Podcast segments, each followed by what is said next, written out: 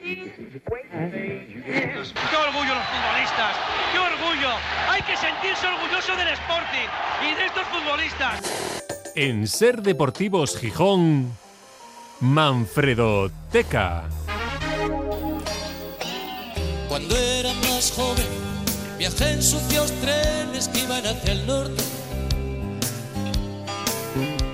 Y hoy, en la mirada al pasado, a la historia del Sporting, de Gijón, del Molinón, nos vamos a centrar en referencias a un asunto que está siendo de actualidad en estos tiempos y que lo va a ser durante los próximos meses. ¿Por qué? O los próximos años. Porque esa posibilidad de que Gijón y el Molinón sean sede del Mundial 2030 mantiene en boca de todos el futuro del estadio. ¿Qué pasará con él? Eh, si se mantendrá, si se moverá, si se rehabilitará. Hoy vamos a hablar de las veces que el estadio del Sporting fue internacional y un dato relevante, Manfredo, porque la conclusión es que el Molinón y la selección española forman un buen tándem, tienen una relación, podemos decir, excelente, ¿no? Sí, buenas tardes. Efectivamente, realmente internacional fuera de los partidos de España, el Molinón solo fue en el Mundial de 1982 porque aquí no se disputaron finales de competiciones europeas ni encuentros entre selecciones extranjeras. Ya sabes que a veces, sobre todo de Latinoamérica, a veces juegan en Europa. Igual juega un, Ecuador-Colombia, un Venezuela-Argentina, yo qué sé, ¿no? Y aquí eso no ha sucedido. Por tanto, contamos como el Molinón Internacional, sin participar España, los partidos Alemania-Argelia, Alemania-Chile y Alemania-Austria. También podríamos considerar internacional un amistoso entre España y Chile, del que ya hablamos aquí en esta sección, que se celebró como preparación de la selección andina del Mundial de 1974 y que se disputó el 8 de junio de ese año, con una circunstancia curiosa que es que el Sporting jugó como visitante, lució el segundo uniforme, el mítico uniforme blanco con la franja roja en el pecho, y le cedió a Chile la condición de local que, que viste como, como España, camiseta roja y pantalón azul. Es curiosa la relación de Chile con Asturias porque haciendo cuentas ha disputado en el Principado cuatro partidos, dos en Oviedo y otro en Gijón, y luego este que, acabo de comentar. Bueno, pues dato curioso. Y también me comentabas dos datos importantes que quizás no sepan todos los oyentes sobre esa vinculación de la selección española con el Molinón. Sí, y es que la selección española nunca perdió en los 11 partidos internacionales disputados aquí. En Gijón es la quinta ciudad de España con, que más partidos ha organizado de la selección. Ojo a este dato también, ¿eh? Por solo por detrás de Madrid con 69, Sevilla 53, Valencia 34 y Barcelona 18. Eh, es, un dato muy relevante. No ¿eh? tan lejos de Barcelona, porque hablamos de 11, 18, y bueno, con todas las ciudades que hay en España, fíjate, no están en el listado ni Zaragoza, ni Málaga. Exacto, sí, sí. Bueno, vamos con el repaso entonces de, esos partidos que has estado recopilando. Sí, el, el Molinón cogió por primera vez un partido de España el 22 de abril de 1928, fue frente a Italia, hace ya 95 años, de carácter amistoso y terminó con empate a un gol. El encuentro fue presidido por el rey Alfonso Alfonso XIII y el portero de España era Ricardo Zamora, que como homenaje a, este histórico guardameta del Barça, pues em, se entregan ahora los, los trofeos al, portero menos goleado. Menos, goleado. Y luego hay un salto en el tiempo de 50 años. Sí, sí, menos un mes. Eh, fue el 29 de marzo de 1978, España-Noruega, siendo seleccionador la isla cubana, también amistoso, triunfo español por 3-0 con goles de Kini, Villar y Dani. Este fue el gol de Kini.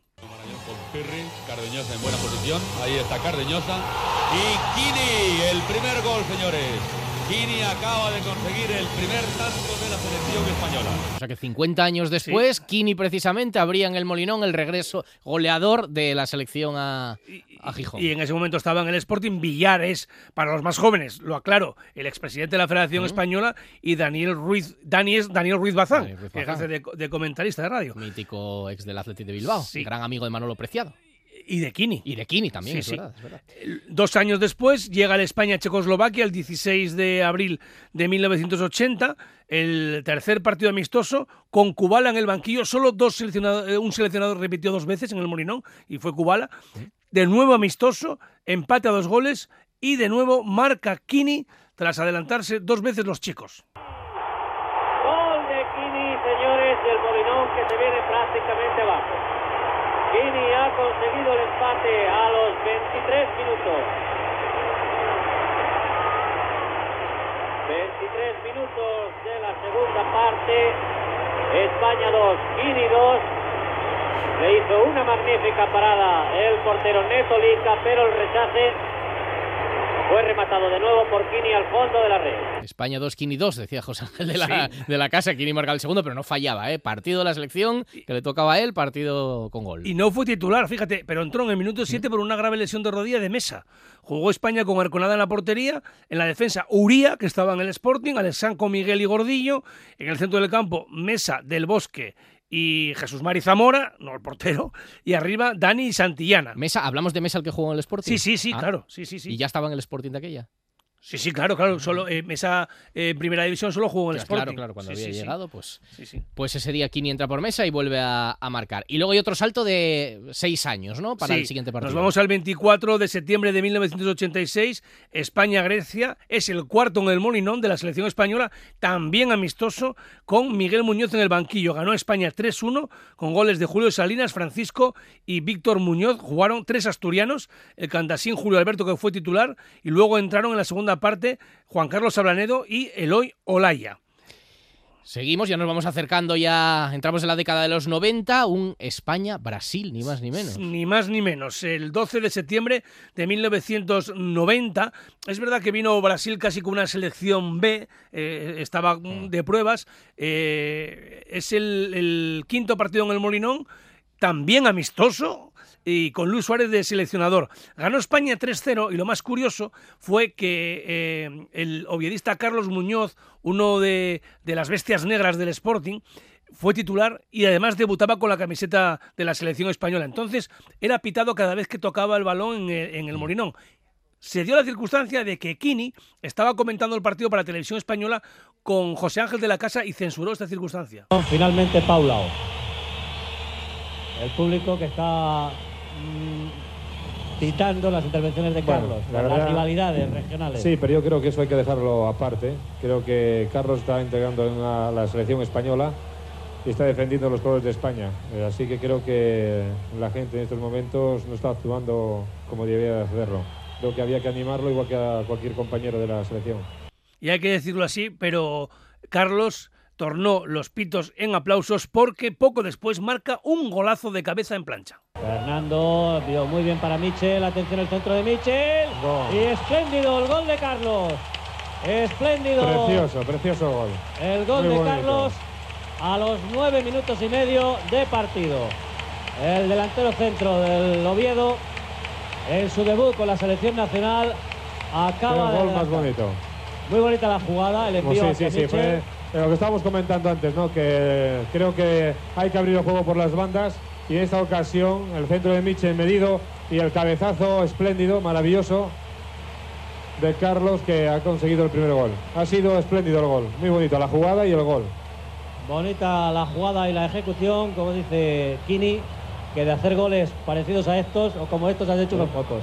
No sé, como este yo creo que ninguno, no sé, ha sido precioso, ha sido muy bonito, muy bonito. Me alegro muchísimo por Carlos y por la selección española que, que ya ha metido ya a los nueve minutos un gol, porque creo que esto nos va a dar mucha más confianza, más energía y no sé, que a lo mejor vamos a ver un buen partido y vamos a ver muchos goles. El brujo haciendo de brujo, porque luego se vieron Sí. otros dos goles más y sí que marcó goles así en plancha Kini, pero como siempre mostrando ese, ese toque de, de modestia. Jugaron en la segunda parte otros dos asturianos, Juan Carlos Ablanedo y Ricardo Bango. Damos un salto, ya muchos empezarán a acordarse, ya habrán estado en esos Sí. partidos muchos más, siete años hasta el 97, que ahí es un hito porque es el primer partido no amistoso, partido oficial de competición de la selección española en el Molinón. Sí, es el sexto de la selección en Gijón y con Javier Clemente como técnico España-Islas Feroe, clasificatorio para la Eurocopa de Francia de 1998, que finalizó con triunfo de España por 3-1, todos los goles con sello asturiano, dos de Luis Enrique, entonces ya en las filas del Barça, que marcó, como digo, dos tantos, y el otro lo metió otro oviedista, Oli. Entramos ya en el siglo XXI, varios partidos ya se disputaron ahí, ya con más, con más asiduidad, por decirlo de alguna forma. España-Dinamarca el 31 de marzo del 2004 con Iñaki Saez al frente de la selección española y este partido lo ganó España por 2-0 y solo jugó un asturiano, fue César Martín que estaba entonces eh, en el Oviedo y es el actual responsable de relaciones institucionales del equipo Carballón. Los goles españoles fueron de Morientes y Raúl. Luego un España-Uruguay en el Sí. 2005, tam- ese otra vez amistoso. era, Sí, ¿no? amistoso el 17 de, de agosto del 2005 y es un partido que a mí me trae unos recuerdos enormes porque deja que me cuente esta, esta batallita mía porque fue la única vez que yo fui internacional. Paco González tuvo el detalle de, de no enviar a Manolo Lama a Gijón y narré yo el partido. Sí, Mira, sí, y yo- para- para pues ahora que lo dices, yo también hice en Alámbrico de Grada y me acuerdo una pequeña polémica porque hablamos de Villa. Claro. Y, y de, y de aquella Villa no estaba convocado y el Molinón es. reclamó a Villa. Eso es. Y bueno, eh, pues nos dijeron, bueno, hombre, es que Villa. Y alguno de los comentaristas dijo, bueno, Villa qué. Villa, claro que podría estar. Y fíjate luego el recorrido de Villa. Exactamente. Así que también me acuerdo de aquella, de aquella polémica. Era el sí, señor. 2005 y algunos dudaban de Villa. Sí, era como Fueron todavía- condenados a galeras y luego al infierno. Efectivamente. Bueno, pues a tragar. Ganó, ganó España 2-0 a Uruguay sin Villa, lo que generó polémica en el Molinón. El único asturiano que jugó fue Luis García, actual entrenador del español, que salió en el segundo tiempo y los dos goles de La Roja fueron obra del valencianista Vicente. Ocho años después vino Finlandia. Sí, con Vicente del Bosque en el banquillo. Este era oficial. Oficial de nuevo el 22 de marzo del 2013, valedero para la clasificación al Mundial de Brasil 2014. Y hubo sorpresa, porque fíjate, empató Finlandia aquí, Sí, me 1-1, acuerdo, sí. gol de Sergio Ramos. Jugaron, ya ahí ya jugó Villa y también jugó Cazorla, que fueron titulares los dos. Y en la segunda parte, en el último cuarto entró Juan Mata. Sí, fue un partido un poco pobre ese. el Sí, resultado sí, y porque tal, fue un partido el, el- el- no plomizo, llenó, plomizo. sí, fue- no, no fue el mejor de todos, desde luego. Bueno, y nos quedan dos, 2017, Sí, partido y- con po- polémica también, y fíjate ahora que sí, estamos en este Además momento. viene al caso ahora, ¿eh? porque se disputó el 24 de marzo de 2017 España-Israel. Pues resulta que el Ayuntamiento de Gijón se había posicionado en contra de, de Israel por el conflicto que tenemos ahora. Sí. Pensando que seguramente que no iba a tener mayor repercusión y va la federación y coloca ese partido en Gijón. Cuando los israelitas se dan cuenta y descubren que, España, que el Ayuntamiento de Gijón se había posicionado en contra de, de Israel, estaba entonces gobernado por Foro, si no me equivoco, como ahora, eh, pues estuvo el partido a punto de no celebrarse. Sí, Lo- había lo- incomodidad lo, ahí, sí. lo cierto es que hubo polémica, muy poca gente en el estadio porque había miedo a que pudiera pasar algo. Bueno, al final España ganó 4-1 y no ocurrió nada, pero bueno, no participó ningún jugador asturiano y hubo como cierto mal ambiente para ese partido, ¿sabes? Y el más reciente, nos tenemos que ir cuatro años atrás, cuatro años y un, un mes. Sí, el, último que se celebró en el Molinón, el undécimo, tampoco hubo mucho ambiente. ¿eh? El rival era Islas Feroe. Sí, era. Eh, también era oficial, ¿eh? Fue eh, clasificatorio para la Eurocopa del 2020, que se aplazó luego por la pandemia del coronavirus. Claro.